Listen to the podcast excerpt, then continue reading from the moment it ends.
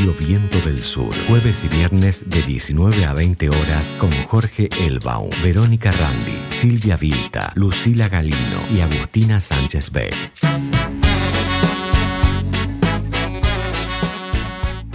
Bueno, ya en la semana de mayo estamos en un programa más de Reseña Insumisa, en el viernes 21 eh, de esta Semana Patriótica, que empezó en el 18 con el Día de la Escarapela. Y bueno, estamos eh, en Radio Viento del Sur, en la radio del Instituto Patria, y estoy acá con mi compañero Jorge Elbaum. ¿Cómo estás, Jorge? Hola, Vero. Ahí por ahí veo a Marcelo, también está Mariana. Qué bueno que poder verlos, aunque sea en esta etapa tan trágica de nuestra historia personal, subjetiva, biográfica, social, ciudadana, y poder, aunque sea, tener un contacto visual con, gente de distintas partes de nuestro país. Marcelo está en Bariloche, Mariana en Córdoba. Me da una sensación, la verdad, hermosa de, cercanía con, bueno, con compañeros este, que, que la radio me ha permitido aprender a querer. Así que bueno, hoy te adelanto de qué voy a hablar ahora en un ratito, Vero. Dale. Los cinco de la muerte. Los Supremos y la Reta acusados de homicidio culposo por los, los docentes de la ciudad de Buenos Aires. Somos la revolución.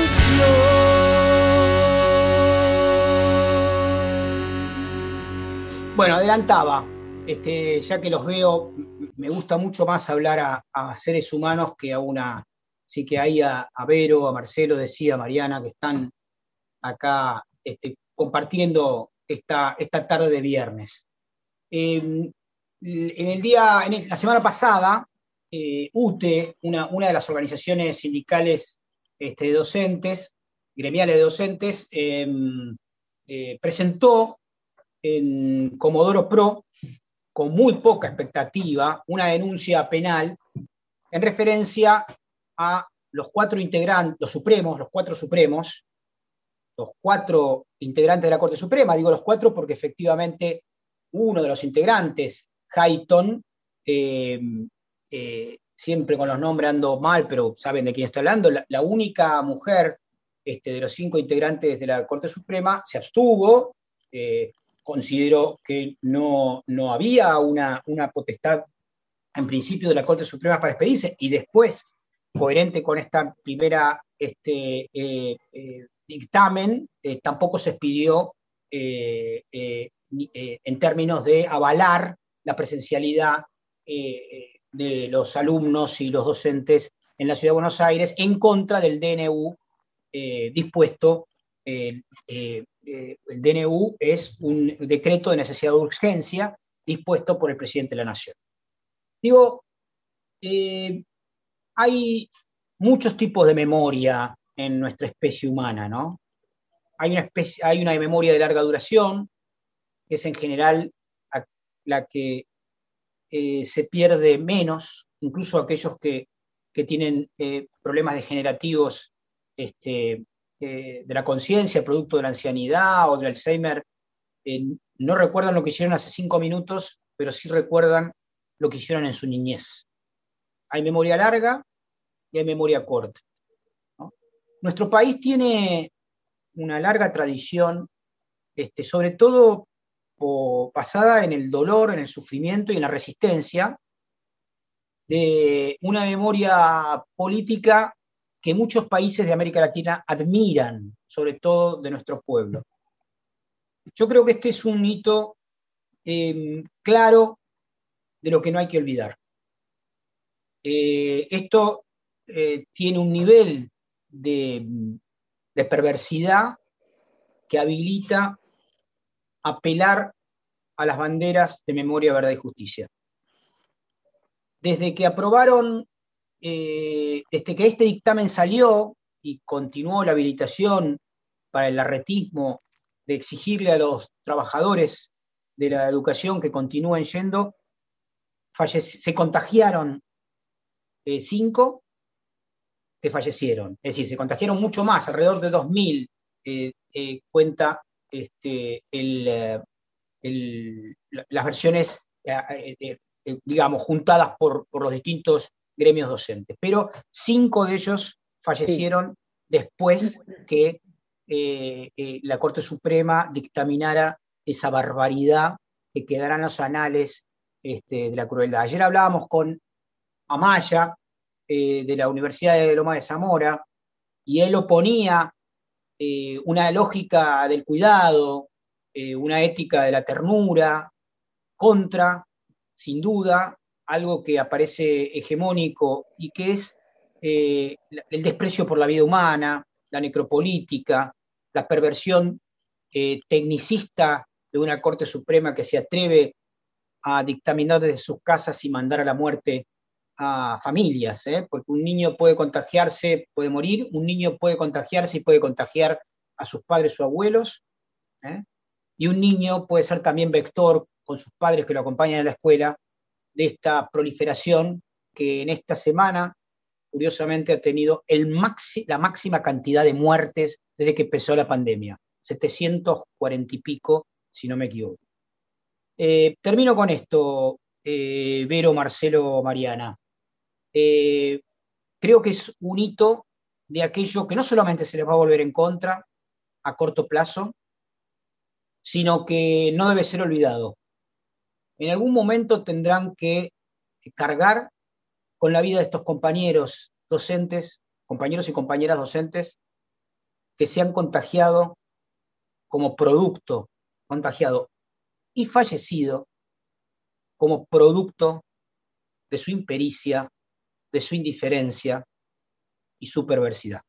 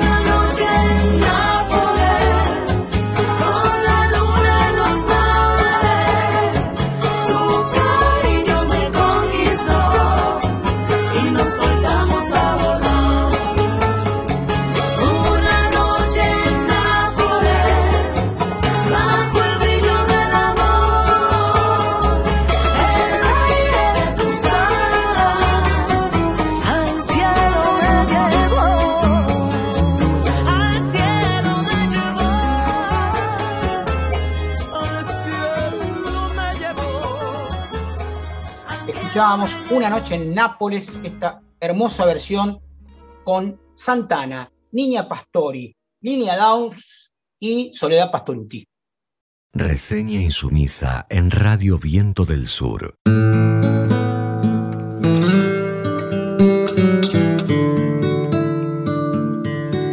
La radio del Patria. Mi gente ha perdido el amor al trabajo. La miseria se ha cargado una generación. La vida te da mucho y te quita un poco y ese poco es demasiado tal vez.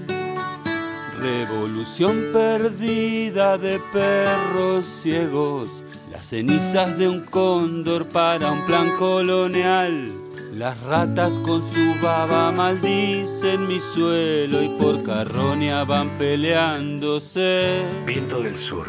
Bueno, y voy a presentar a la columna de nuestra compañera Silvia Vilta, educadora y comunicadora popular, que nos va a hablar sobre em, los recortes que hizo Vidal, que niega ella, pero que eh, de a poco se están em, restableciendo esos derechos que fueron eh, quitados, bueno, el cierre de ferrocarriles y de escuelas que fue evidente, que además este, que fue sistemático, eh, y, que bueno, Silvia nos trae este, este tema para el día de hoy. Hola Vero, hola Jorge, buenas tardes. Bueno, sí, Vero, hoy vamos a mm, meternos en territorio bonaerense y mm, si hay una persona en la política que ha tenido blindaje mediático, no solamente mientras estuvo como gobernadora de la provincia, sino en la actualidad, es María Eugenia Vidal.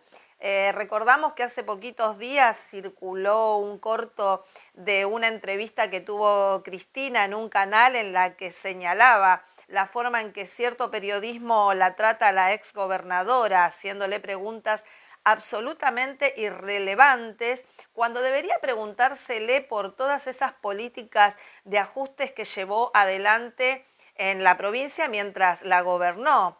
Hay una particularmente en la, un área en la que tuvo mucho ensañamiento María Eugenia Vidal y fue eh, el área educativa, pero bueno, recordemos que llevó adelante una política sistemática orientada a eh, la economización de recursos en materia educativa.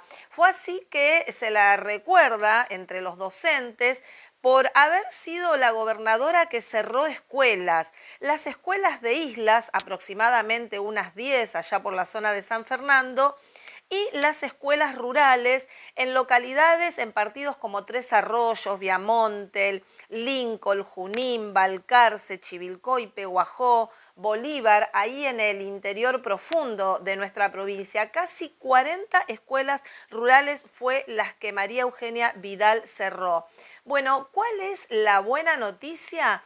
Que se está llevando adelante todo un proceso de reapertura de las escuelas rurales. Algunos se preguntarán, pero che, es cierto, es posible, María Eugenia Vidal, tan buena, tan cándida, con esa imagen que los medios han construido, ¿Ha cerrado escuelas efectivamente? Bueno, diríamos que con este testimonio de María Eugenia que vamos a escuchar, a confesión de partes, relevo de pruebas. Eso yo digo, tenemos que encontrar con la comunidad educativa la mejor respuesta posible. Ahora, lo que no podemos hacer, y ahí sí hay mala fe, es que cuando el gobierno toma esta decisión en base a estos parámetros, pensando en qué es lo mejor para los chicos, decir que esto es un ajuste. Porque saben que la provincia mantiene más de 10.000 escuelas por año. ¿Ustedes creen que nosotros vamos a pensar que ahorramos platos cerrando 8 escuelas con 80 chicos? Eso es mentira. Entonces, se puede no compartir la decisión, se puede necesitar una discusión con la comunidad educativa, pero no mientan diciendo que estamos cerrando escuelas. Bien, teníamos ahí a la exgobernadora reconociendo públicamente en un programa televisivo este, esto que iba a realizar y esa resistencia de la comunidad. Ahora, esa resistencia no fue una resistencia pasiva, sino que las comunidades se organizaron, continuaron haciendo reclamos, continuaron haciendo presentaciones, solicitando que estas escuelas rurales se volvieran a abrir, porque acá hay cuestiones eh, muy fuertes en estas comunidades relacionadas con el arraigo. Muchas veces son eh, instituciones que no tienen una concurrencia como ocurre en el conurbano, que estamos acostumbradas, acostumbrados a tener escuelas, Vero, de más de 200, 300, 400. Hay escuelas que han llegado a tener mil estudiantes. En este caso, las poblaciones no son tan numerosas, hay cuestiones ahí demográficas y socioeconómicas que hacen que muchas veces las familias tengan que trasladarse, los chicos quizás no siguen asistiendo a esa institución, se van, pero luego de unos meses de un trabajo particular en el campo regresan y necesitan tener ahí a sus maestros esperándoles. Por esas razones que estas comunidades se han organizado y se están reabriendo muchas de esas escuelas que habían cerrado concretamente durante la gestión de María Eugenia Vidal y otras que quizás cerraron en periodos anteriores por problemáticas muy específicas. Una de esas escuelas que va a reabrir sus puertas en este momento y que se encuentra con toda la comunidad trabajando, con toda la comunidad organizándose para que los chicos puedan volver a tener clases. Ahí nos encontramos con su directora Yanina, eh, con los padres, con referentes de organizaciones políticas y sociales, trabajando, eh, pintando las paredes, haciendo donaciones, preparando las cortinas en articulación con el Estado provincial. Bueno, ahí eh, vamos a asistir dentro de pocos días a la reapertura de la escuela 28 de Ayacucho. Tenemos el testimonio de una de las madres eh, de Cintia, ella tiene 37 años, tiene cuatro chicos que son los que van a poder volver a esta escuela primaria número 28 de Ayacucho. Escuchamos el testimonio de Cintia. Eh, nosotros acá, a 10 kilómetros del campo, tenemos la escuela 28, José María Paz, que en el año 2019 se cerró por falta de matrícula.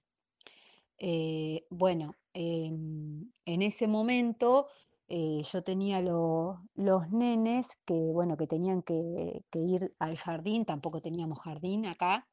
Este, entonces, bueno, me vi obligada a llevarlos una vez por semana al pueblo, porque la verdad que por ahí eh, se me hacía imposible costear los gastos de, llevarlos todos los días, así que lo hacía una o a veces dos veces según este, por semana.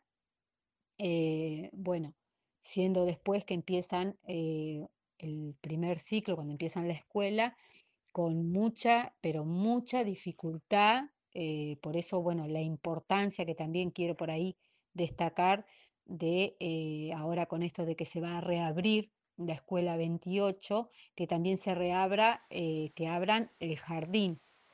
Bueno, una alegría eh, realmente que estos niños junto a los ocho que van a ir a la escuela primaria y los que van a ir al jardín, porque Jorge Vero les contamos, les cuento, que también van a estar recibiendo a niñas que van a poder hacer el jardín de infantes. Esto también eh, es un gran motivo de alegría, no solamente de los padres de Ayacucho, sino también de los padres del distrito de Pila, de la escuela 16, de General Paz, de la escuela número 21 y de la escuela 8 de Lezama, que ya en varios de estos casos están otra vez pudiendo tener eh, a sus maestros, poder, pues están pudiendo tener a su escuela. Es una buena noticia que desde esta gestión que encabeza el gobernador Axel Kisilov se pueda restituir este derecho que había sido eh, quitado, que les había sido limitadas a esas comunidades. Pero bueno, eh, hablábamos al principio de este espacio, de ese blindaje de María Eugenia Vidal que cerró escuelas rurales y de islas y que la comunidad se organizó y logró esas reaperturas. Pero no fue solamente el, uno de los cierres que hizo, el de las escuelas, sino que también cerró ramales ferroviarios. Igual que Menem allá por los 90, bueno, María Eugenia cerró ramales ferroviarios. ¿Qué pasó? Igual que con las escuelas rurales, la comunidad se organizó en varios puntos de la provincia de Buenos Aires para que el tren vuelva. Movimientos eh, comunitarios en los que participaron ex jefes de estación, eh, asociaciones de comerciantes, asociaciones culturales, trabajadores, organizaciones sociales organizados en la provincia para que el tren vuelva. Tenemos el testimonio de uno de los protagonistas de todo, de todo este proceso. Él es eh, Carlos Martino. Eh, Vero, te cuento que tiene 83 años. Carlos eh, fue jefe de, de, estación y mm, con mucha alegría nos está contando en su testimonio qué es lo que están llevando adelante en Navarro por la vuelta del tren. Les quiero decir a todos que yo soy Carlos Alberto Martino eh, ferroviario de toda la vida, ex jefe de Estación Navarro, fui el último jefe de la Estación Navarro del Ferrocarril Belgrano. Bueno, después de haber recorrido durante 42 años casi todas las líneas del ferrocarril y haber sido muy feliz eh, haciendo este trabajo, este, hoy me encuentro ya en Navarro jubilado. Y bueno, estas cosas que han tenido los avatares que han tenido nuestros ferrocarriles, nuestros queridos ferrocarriles, ya que hay un viejo dicho ¿no? que dice la patria se hizo a caballo, pero se integró con el ferrocarril. Y el ferrocarril en Argentina nunca debió haber desaparecido, menos las barbaridades que se han hecho con, todas las líneas y, las poblaciones y han destruido el, el interior de nuestro país al hacer desaparecer los ferrocarriles. Pero no perdamos las esperanzas que siempre hay vida y hay esperanza y ya acá estamos en, en vías de recuperar eh, por lo menos una de las líneas que teníamos y trabajando con, con muchas ganas para que esto vuelva a ser la patria que todos soñamos. Eh, les quiero decir que, bueno, contarles un poquito de, mi vida. Eh, mi último destino fue Navarro, después de haber recorrido el país, porque he trabajado hasta, hasta en Salta, en las líneas del Belgrano. Este, bueno, em, eh, habiéndome dejado cesante eh, en un momento bastante difícil de la vida, ¿no? Porque tenía 42 años de aporte, pero no tenía la edad para, para retirarme, digamos, para jubilarme, así que tuve que esperar tres años más y seguir viviendo en la estación, donde fui muy feliz en cualquier estación del ferrocarril he sido muy feliz, pero acá en Navarro tuve la suerte de poder eh, hacer un pequeño museo al que le he agregado maquetas, eh, cuadros, poesías que he construido yo personalmente, ¿no? Y bueno, este, han hecho las delicias de grandes y chicos, hemos ayudado a los estudiantes que estudian la materia ingeniería ferroviaria o todo lo que sea necesario, y también hemos colaborado con toda la cultura popular, porque muchísima gente se llega hasta la estación a conocer el museo y a la vez a, charlar con nosotros sobre todos los ferrocarriles. Bueno, eh, es un placer, la verdad, eh, escuchar a, Carlos, como es escuchar a otros jefes de estación con los que hemos conversado. Eh, charlamos también con eh, Marcelo García, que fue el ex jefe de estación de Sierra de la Ventana. Eh, recordamos que María Eugenia Vidal, eh, cuando cerró la empresa Ferrobaires, una empresa estatal de la provincia de Buenos Aires allá por el año 2018, dejó aproximadamente a 150 pueblos sin comunicación, sin la posibilidad de contar con este medio de comunicación.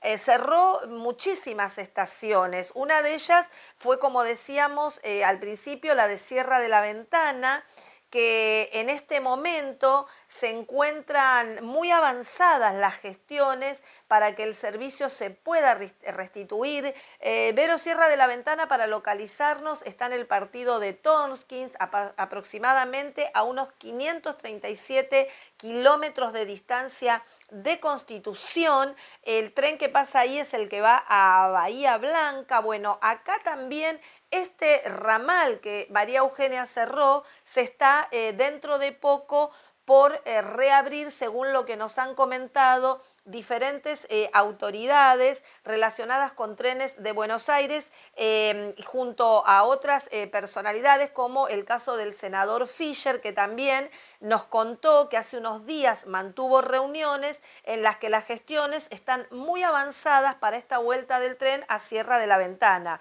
Y en el caso de Navarro, la estación a la que se refería Carlos cuando nos dio su testimonio, eh, ya se ha llamado a licitación para refaccionar la estación. Entonces Navarro, ese distrito con unos 20.000 habitantes que está a unos 130 kilómetros de la ciudad, está muy esperanzado porque también esta vuelta del tren se palpa de una manera cada vez más tangible. Entonces, em, creo y creemos que contar estas historias, tanto la de los padres que se organizan por la reapertura de las escuelas rurales, como la de las comunidades de todas estas localidades que se están y se han organizado por la vuelta del tren, porque bueno, tanto el tren como las escuelas otorgan esa identidad a estas poblaciones, otorgan esa identidad en las que están atravesadas por estos sentimientos de arraigo, por estos sentimientos de pertenencia, por estos sentimientos de no querer irse, no tener que dejar sus lugares buscando a dónde estudiar o en dónde vivir para poder desarrollarse. Entonces, em, este blindaje que tuvo María Eugenia eh, ocultó muchas de estas problemáticas y que hoy haya políticas concretas que vuelven a poner a funcionar los trenes que vuelven a abrir las escuelas rurales son la clara demostración que ese ajuste existió, que fue verdad, que fue cierto que cerró escuelas y que cerró ramales. Nos vemos la semana próxima. Bueno, y la organización popular una vez más hizo que, este, obviamente, sacar a primero a Vidal del gobierno este, y además poder eh, volver atrás con las políticas. Bueno, te agradecemos mucho, Silvia, este aporte que nos has dado hoy del territorio de la provincia de Buenos Aires.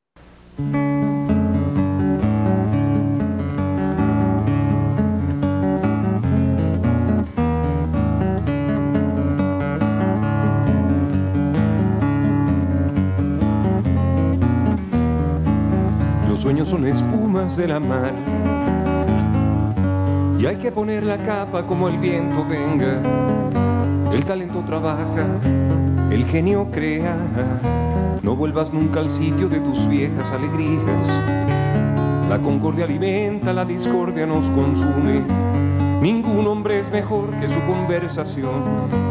Una respuesta suave es la cura para la cólera Nunca respondas la pregunta que no te hayan hecho.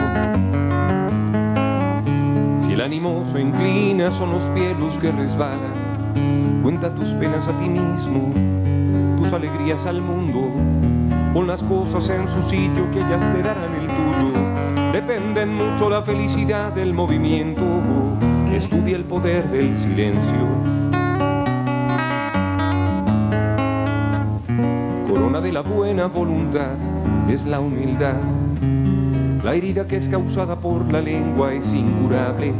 Siempre el mejor negocio es terminar contento y verdad que hiere es mejor que mentira que te alegra. Una palabra, dicha a su debido tiempo, es como una manzana de oro en charola de plata.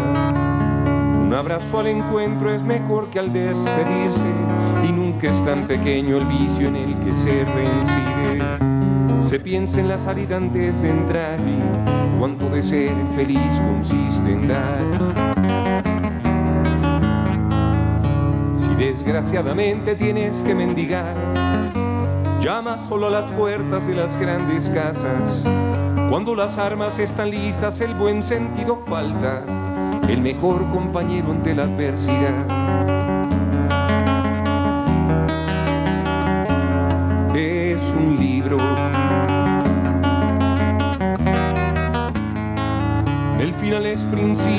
Canción.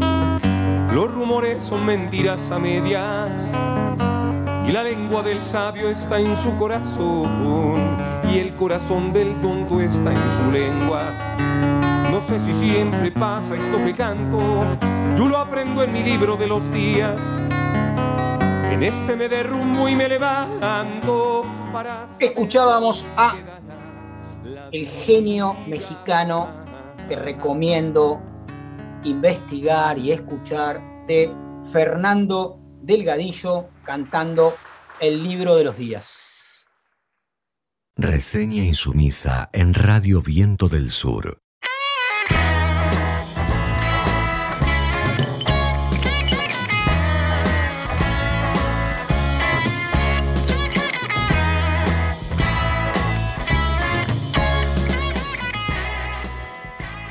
Tardes Jorge, buenas tardes Vero, es un placer estar compartiendo otra tarde en Reseña Insumisa.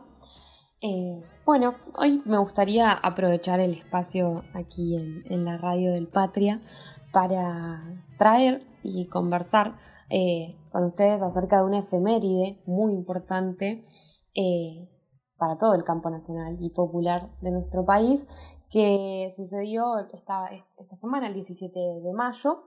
Fue el Día Internacional contra la Discriminación contra la discriminación por identidad de género y orientación sexual.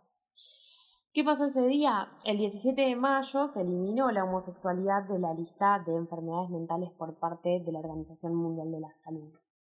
Bueno, si bien eso ha sido un, hito sin, duda sumamente importante para avanzar en, en una, digo, eh, si se quiere, legitimidad, ¿no? Como a nivel internacional, eh, y un consenso entre los países acerca de la importancia de, ampliar derechos, ¿no? de, alcanzar la equidad y la igualdad, digo, hoy la realidad sigue siendo, ¿no? porque hay 120 países en donde la orientación sexual ya no es un delito, pero hoy la identidad, ¿no? Eh, la orientación sexual, la identidad de género sigue siendo motivo de violencia, de discriminación, digo, de muerte, ¿no? Digo, esto es muy importante decirlo así.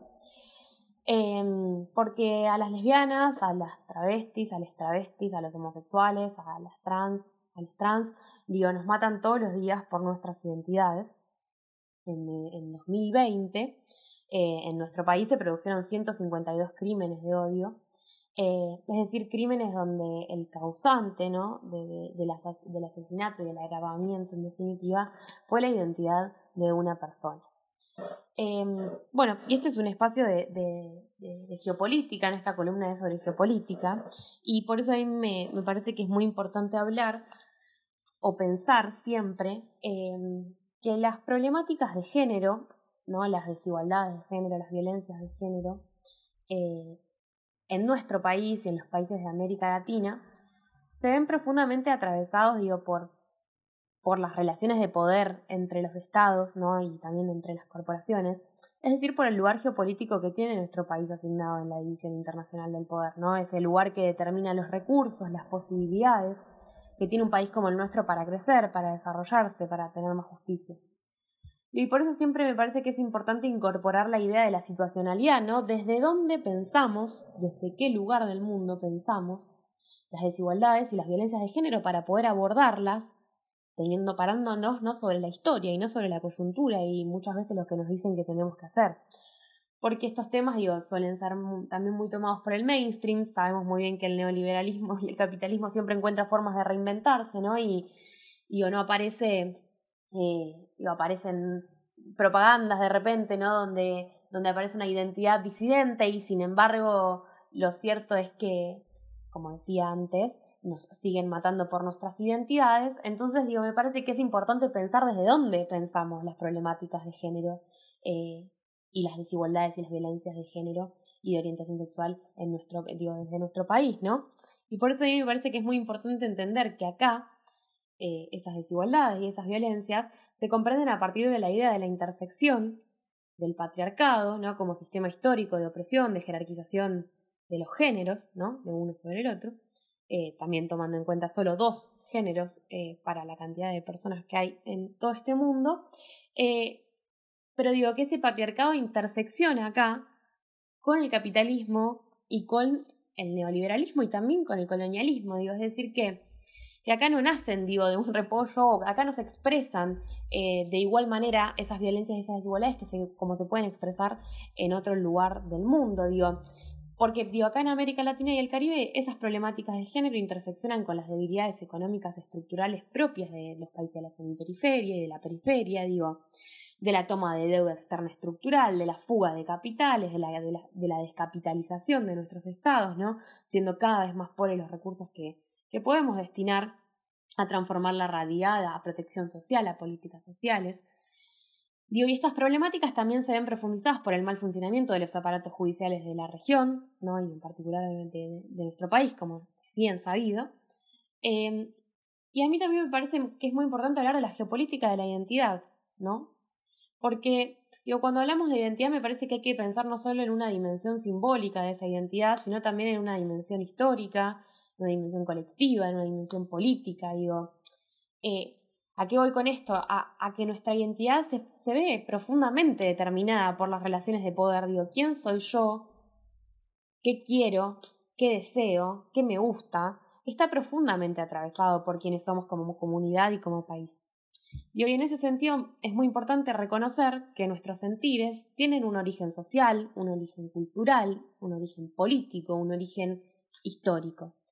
Y hoy hoy hay una identidad hegemónica, ¿no? que es la dominante, que es el sujeto de poder del capitalismo, el sujeto del poder sistémico, digo, que es la, la, la, identidad, es el sujeto que ejerce poder en la actualidad, que es la identidad permitida, ¿no? que es las, la dominante es la cisexualidad, cissexualidad, hablo de cis cuando hablo de una persona que se identifica con el sexo asignado al nacer, cissexual y heterosexual, ¿no? Digo, eh, y sobre todo que es varón y que es blanco, ¿no? Entonces, si yo no estoy dentro de esa categoría, mi vida corre más peligro, ¿no? Porque, eh, digo, eh, eso, eso sucede, ¿no? Cuando las identidades se alejan de los parámetros establecidos, ¿no? De, de, esto, de, de la identidad, ¿no? Y sobre todo pensando en este caso en particular en el género y en la orientación sexual, se ve profundamente determinado por lo aprendido, ¿no? Por eso el, el feminismo trae mucho el concepto de construir.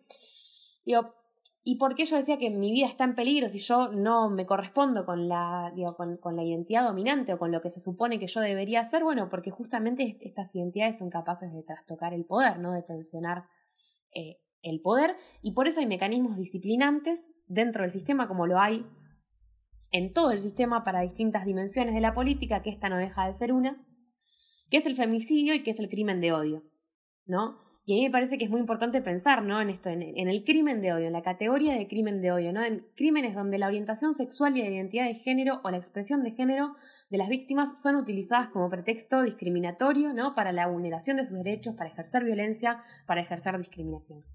Eh, como decía, durante el 2020 se produjeron 152 crímenes de odio en nuestro país, digo, a lo que se le suma eh, digo, que las mujeres trans, por ejemplo, no llegan a los 35 años, que hay que sumarle la precarización económica que sufren estas identidades, la discriminación que enfrentan al momento, digo, de entrar en la vida pública, digo, o de, o, de, participar, mejor dicho, activamente de la vida pública, digo, que trabajan en la informalidad, digo, que tienen empleo, eh, como decía, empleos sumamente precarizados, que viven en condiciones, digo, muy, muy terribles, digo, los desalojos, la violencia estatal, la violencia judicial, la, violencia policial, digo, el caso de Mariana Gómez que comentábamos hace unos días en este mismo espacio, digo, son muchas las, la realidad hoy de las identidades eh, disidentes a este sistema lejos de, de, digo, de, de, ser algo que hoy se celebra, ¿no? Como esta efeméride, ¿no? del día, digo, del momento en el que se eliminó la, la, homosexualidad de la lista de enfermedades mentales, hoy lo reivindicamos como el Día Internacional de la Lucha eh, contra la discriminación por la identidad de género y la orientación sexual y su expresión, digo, porque hoy nuestras realidades, digo, yo hablo igual desde un lugar, digo, de, si bien desde una identidad disidente, digo, también desde mucho privilegio, que digo, no dejo, no dejo de reconocerlo y por eso me parece importante traer digo, estas realidades, las realidades de las ciencias en nuestro país y en la región, es muy terrible. Pasan muchas cosas muy terribles y es importante hablar de esto y es importante digo, incorporar digo, desde nuestro espacio ¿no? Eh, esta dimensión política para pensar estas realidades y también, ¿no? es muy importante, una reforma judicial feminista que no reproduzca la violencia, que haga seguimiento de casos, que proponga escucha activa, que no revictimice, que garantice protección a las víctimas, digo, etc. Bueno, muchas gracias por el espacio. Patria, reseña insumisa en Radio Viento del Sur. Bueno, y ahora estamos también en la lógica federal que intenta caracterizar a Viento del Sur y a Reseña Insumisa a Bariloche. Estamos con Marcelo Parra. ¿Cómo estás, Marcelo? Hola, Jorge, y a todo el equipo. Buenas tardes. Contento, pero preocupado. Te venía escuchando recién hablar de la memoria y, y por ahí uno puede aportar alguna cosa desde, desde lo que es Bariloche. Bueno, como anécdota al principio, vos sabés que uno es un hombre grande, sartera la esclerosis, eh, y aprendí que si sabés que te olvidaste, eh, no es Alzheimer. ¿eh? Cuando es Alzheimer ni siquiera te acordás que te olvidaste, así que me dio una tranquilidad porque todo el tiempo eh, se me olvidó que te olvidé, diría la canción. Em, pero tengo mala memoria y lo leí de muy joven, pero vos por ahí me puedes ayudar y si no lo charlamos esto, porque tiene que ver con lo que pasa en Bariloche. dos historias, la de Enrique Ibsen, er, El enemigo del pueblo, y la de tiburón. Eh, me dirán qué tiene que ver una con otra. Bueno, en realidad es el mismo argumento, la película Tiburón y el enemigo del pueblo. El doctor Stockman es el, hombre que, que, allá por 1880, creo que es que es escrito, em, eh, denuncia que las aguas del pueblo están corrompidas y que son un peligro para la, la salud. Las fuerzas sociales del pueblo eh, tratan de ocultarlo, él se queda solo con la denuncia, pues la verdad incomoda a la gente. Y la verdad puede ser eh, en relación a los relatos, a la historia. El eh, día pasado me, preguntaba, ¿cómo se contará esta historia? La historia de Pepín Simón, por ejemplo, ¿no? ¿Será un perseguido para la historia? ¿Será un chantapufi como... El payaso buscado sería, ¿no? El más buscado. Sí, qué nombre de. Eh, logró ponerlo acuerdo a. Lo logró poner eh, en cordura a Miguel Pichetto, seguramente tramando alguna estrategia futuro de centro, vaya a saber qué, porque salió con los tapones de punta Pichetto y, dijo de todo, que era un papelón, que venga, que se presente. Bueno, pero ¿cómo se escribirá esta historia? ¿Cómo se escribirá la historia de la pandemia? ¿no? Em, tiburón, el, el el argumento es similar, ¿no? Hay un tiburón que se come a la gente en la playa, las fuerzas del pueblo niegan que esto ocurra y, quieren taparlo porque si no se aleja el turismo, y bueno, sigue viniendo el turismo y el tiburón, muchos lo habrán visto, eh, más jóvenes, eh, se lo sigue comiendo. Bueno, esto ha ocurrido en el 2021 en Bariloche. Yo sé que se me va a enojar mucha gente. Allá por junio del año pasado en una participación que tuve en C5N, contaba que de alguna manera Bariloche había dejado, había elegido el camino Bolsonaro de la vida y se me enojaron, incluso el intendente me hizo, me hizo llegar su enojo por, por esos dichos. El intendente de Bariloche es un personaje muy particular, es ingeniero nuclear, ha estado toda la vida trabajando no en ese tema, sino en, en, en ONGs, Em, y terminó siendo representante de un partido vecinalista que se puso de acuerdo con el partido provincial. El partido provincial se llama Juntos Somos Río Negro, la, gobernadora Arabela Carreras, de origen justicialista, eh, es em, gobernadora por, por, Juntos Somos Río Negro, y el intendente Juntos Somos Bariloche, que sería un... Digamos que Juntos se asocia, al, Juntos Juntos, Marcelo, se asocia a Juntos por el Cambio, se asocia menos que a Frente de Todos, ¿no? Juntos suena más cerca de Juntos por el Cambio. Se asoció así. A fuerza de ser sincero, ahora está muy en sintonía con el gobierno nacional. Em, es el senador Bereltinec, la cara más visible, que ha acompañado al gobierno nacional, si bien se, estos acuerdos que son políticos, que por ahí a la gente le cuesta más entenderlos, por ahí hace declaraciones críticas y demás, pero después acompaña en las votaciones y en las decisiones al gobierno y tiene muy buen vínculo. Pero a fuerza de ser sincero, eh, es una menezunda, ¿no? Hay muchísimos justicialistas muy importantes dentro de Juntos y hay muchísimos liberales, muchísimos radicales. La provincia fue gobernada durante 28 años por el radicalismo y todo eso también ha quedado ahí como cimento de Juntos. Em, pero no son los únicos, decía, a fuerza de ser verdad, tampoco dicen mucho eh, por distintos motivos, por ahí por no, por no generar malestares, eh, con miras al futuro. Tampoco los, los dirigentes del campo nacional y popular han dicho mucho. El primero, ni siquiera el personal de salud, el personal de salud de Neuquén ha dado una pelea tremenda por salario y por situaciones de salud. El de Río Negro lo intenta, pero no se termina de, de organizar como para hacerlo. Sin embargo, Santa María, el jefe de terapia intensiva, en el mes de enero, eh, en un programa de radio que yo hago en Bariloche, em, comentó al aire que estaban eligiendo, esto lo dijo con todas las letras, eh, eh, que estaban eligiendo a quién se le otorgaba, se había puesto en marcha el protocolo para elegir a quién se le daba un respirador y a quién no. Esto ocurre desde enero. Bariloche tiene una media de muertos muy por arriba del, país. Eh, en el país creo que cada 100.000 habitantes tenemos 160 eh, muertos. Bariloche tiene 230 muertos cada 100.000 habitantes. Está en niveles eh, por arriba de, lo que pasó en, en, Brasil, por arriba de lo que ha pasado en otros lugares catastróficos que, que hemos comentado, que hemos visto en distintos medios y demás. ¿Y por qué?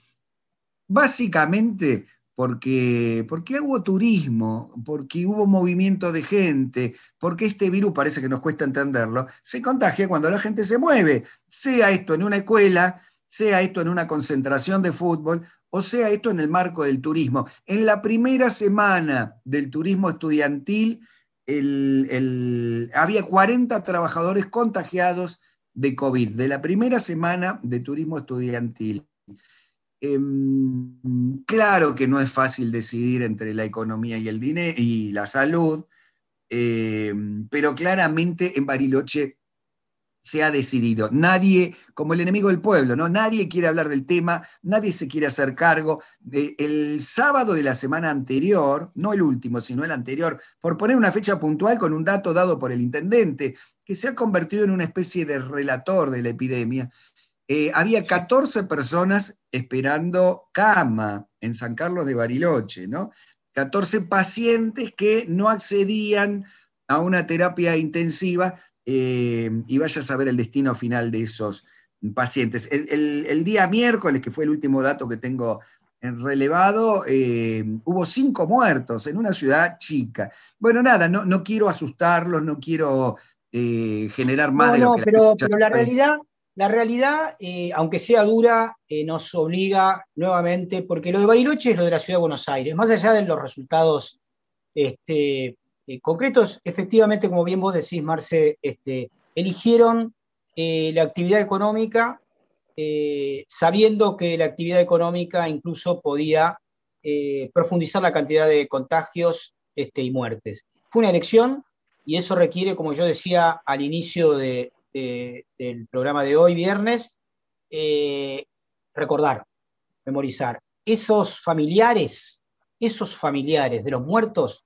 tendrán que ir a la casa del intendente, como yo iré a la casa en algún momento del señor Larreta a pedirle explicaciones. Incluso eh, fue más allá la, escena, eh, porque por ejemplo se planteó una serie de cuidados a partir de la última eh, em, restricción o cuidado. Yo no sé por qué se usa la palabra restricción y no la palabra cuidado, porque cada vez que te guardan en tu casa te están cuidando, no te están restringiendo. Pero bueno, em, temas comunicacionales. Em, a partir de la última, eh, cuando desde Buenos Aires se decidió cerrar y demás, se planteó que, bueno, que Bariloche también tenía, porque era, mm, esto era disparatado lo que estaba ocurriendo. La Cámara de Turismo, el comunicado que saca esa noche, es que no se pidan PCR para ingresar a la provincia, que era la orden que había dado la gobernadora en consonancia con Nación. Y el intendente al día siguiente reafirmó esto, bueno, todo muy bien, pero no pidamos PCR. O sea, si uno lo mira por fuera del contexto, es ni siquiera pedir que el que venga de turismo en medio de una pandemia no traiga el virus. Digamos, ni siquiera eso queremos em, que ocurra. Claro, esto ha desbordado el sistema de salud, tanto el hospital como los dos sanatorios donde hay gente, insisto, no desde ahora, desde enero, eh, vienen trabajando al límite, se mueren tres personas y, se libera una cama. Uno imagina la suerte de, cama caliente. Un conocido médico de la ciudad, que además es legislador provincial, Ramón Choconi, me contaba que le habían dicho colegas que habían llegado a intubar gente en el suelo porque no tenían cama en ese momento y se les moría el, paciente, entonces lo intubaron en el suelo y luego le consiguieron la cama. Bueno, esta es la escena. ¿Qué pasará? Eh, me dicen ustedes hasta dónde nos podemos estirar. La mula se reconoce en materia política, un poco lo que le pasó a, Trump, lo que le puede pasar a Bolsonaro. En algún momento la gente se dará cuenta quién los cuidó y quién no, no desde una manera paternalista, digo, quién tomó cuidados em, en el marco de una pandemia y quién dejó todo librado al cuidado individual, a la mirada egoísta o no, o, nadie pagará ningún costo, por eso retomaba lo de la memoria tuya y, y, cada uno de estos candidatos luego seguirá teniendo votos. Es la duda que me queda. ¿Cómo se contará esta historia yo y creo cómo que reaccionará la gente? Yo creo que se va a contar en la medida que el pueblo se organice en torno a la memoria de lo sucedido. Cuando esto termine, obviamente, porque mientras que estamos en esta situación donde cada uno eh, tiene que pelear por su economía y por no contagiarse y, además estamos viviendo el momento, que uno no, puede pasar por el tamiz del tiempo pasado. Eh, yo creo que se va, este, la memoria eh, va a, yo también creo que, que, acá se va a hacer un ejercicio de memoria como hace el pueblo argentino con todas las causas. ¿Sabés qué pasa, Vero, Marcelo? Estamos en ya casi más de 70.000 muertos, son eh, dos veces la cantidad de desaparecidos que hubo en Argentina en, la época de la dictadura. Es decir, la tragedia humanitaria que significa esto, eh, lo que se va a recordar es quiénes hicieron algo eh, por el cuidado y quiénes no. Claro, y además lo que, no, lo que me parece es que simplemente que hay que empezar a hacer ese ejercicio ya, en el medio de, este, de esta tragedia, ya empezar a señalar eh, y, a, acumular eh, información de esa memoria, ¿no? Está sucediendo, esto está sucediendo. Y mientras está sucediendo, la Corte Suprema, la mayoría, cuatro de los cinco integrantes, Larreta, Bullrich, este, eh, Waldo Wolf, este, hacen necropolítica, cuestionan las medidas de cuidado y trabajan electoralmente sobre los cadáveres de la gente. Mientras que ellos trataron, quemaron barbijo, hablaron de infestadura, cuestionaron a los científicos, este, dijeron que la vacuna envenena. Mientras esos hacían y, postulaban medidas contrarias al cuidado, Paradójicamente, en aras del capitalismo, porque un poquito cuando, cuando yo veo la lucha por las escuelas abiertas, digo, ¿qué hay detrás de todo esto? Bueno, la escuela es ordenador del modo de producción, digamos. Vos no podés mandar a la gente a trabajar si, si no le dejás que el pibe vaya a la escuela porque no es sano ir a la escuela. Reconocer que la escuela puede ser una fuente de contagio es de alguna manera cuestionar el, sistema, de, el modo de producción, ¿no? Eh, paradójicamente, doblemente, porque eh, cómo no se van a contagiar en la escuela, donde si se pasan piojos, se pasan los mocos. Pero bueno, ahora decía, para el capitalismo esto es paradójico porque los países que más rápidamente se recuperaron, incluido el único que creció a lo largo del 2020, eh, fueron los que tomaron restricciones severas, como Nueva Zelanda, como Australia, como China. China. no ha tenido muertos entre mayo y diciembre. A ver, tenemos que ir cerrando porque se nos viene la noche de este viernes. Vieron que ahora anochece más temprano, ¿no? qué lindo, me este, Y además no escuchamos música, un desastre. Nos fuimos.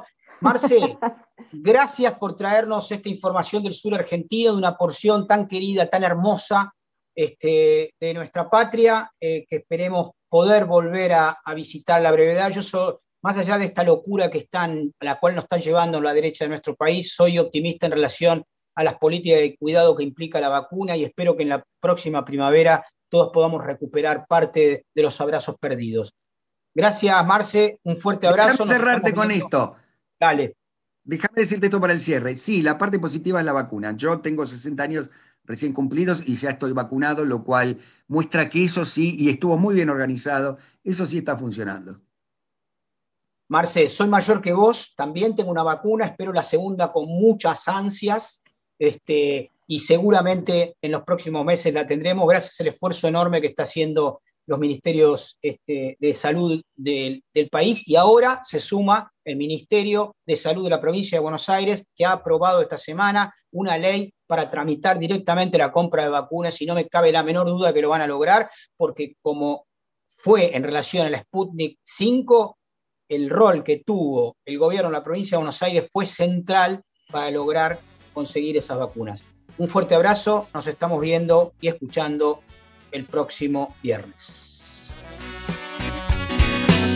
Somos bichos paganos, latinoamericanos. Bueno, y nos vamos despidiendo hasta la semana que viene. Eh, bueno, obviamente con muchos casos, pero teniendo eh, también la noticia de que van a llegar nuevas vacunas, que el presidente ruso Vladimir Putin anunció que se han establecido suministros regulares de vacunas contra el coronavirus para ciudadanos argentinos. ¿eh? Creo que, eh, que haya llegado un embajador al país ha acelerado este, este envío y esta regularización y para Argentina es una buena noticia, más, además de las vacunas AstraZeneca que van a estar llegando, dos, 3 millones de dosis, por lo tanto, eh, la vacuna es esperanza. Efectivamente, y es el resultado de lo que en América Latina se pudo hacer.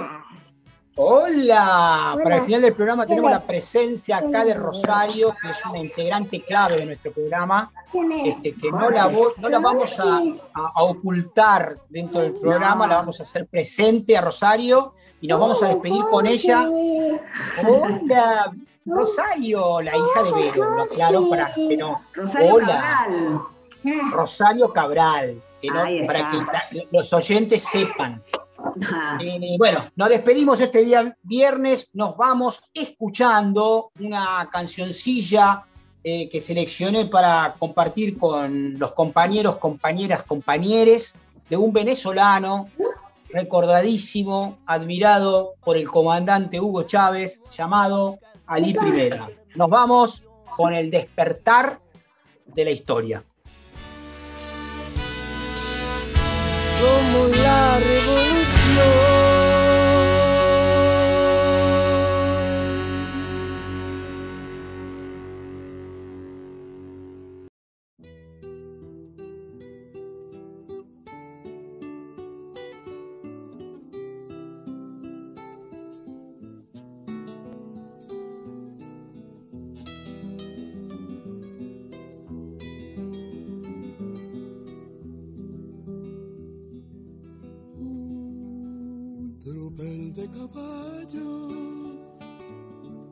Historia dormía y se despertó.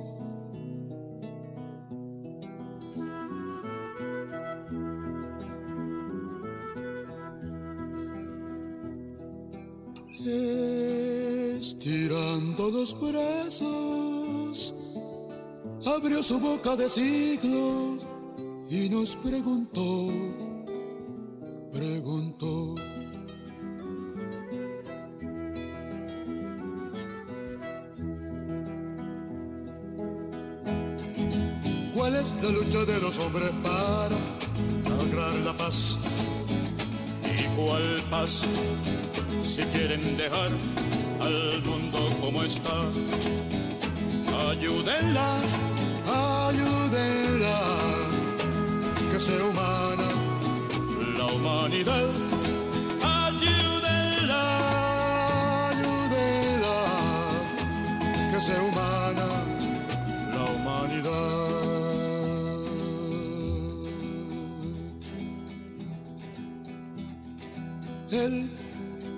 Soñaba con flores, soñaba con aves, también despertó y miró, un rocío rogó.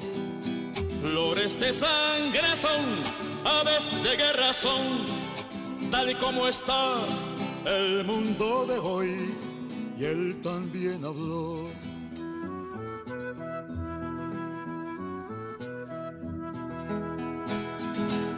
Es la lucha de los hombres para lograr la paz? ¿Y cuál paz?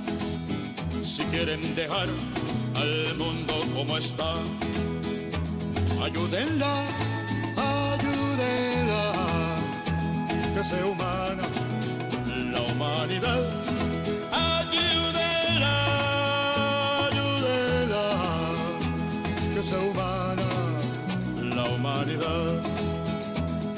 Nosotros hagamos la historia y otros las escriban en un mundo mejor. Buscar, buscar la lucha adentro por transformar el mundo significa amor. Ayúdenla, ayúdenla, que sea humana la humanidad.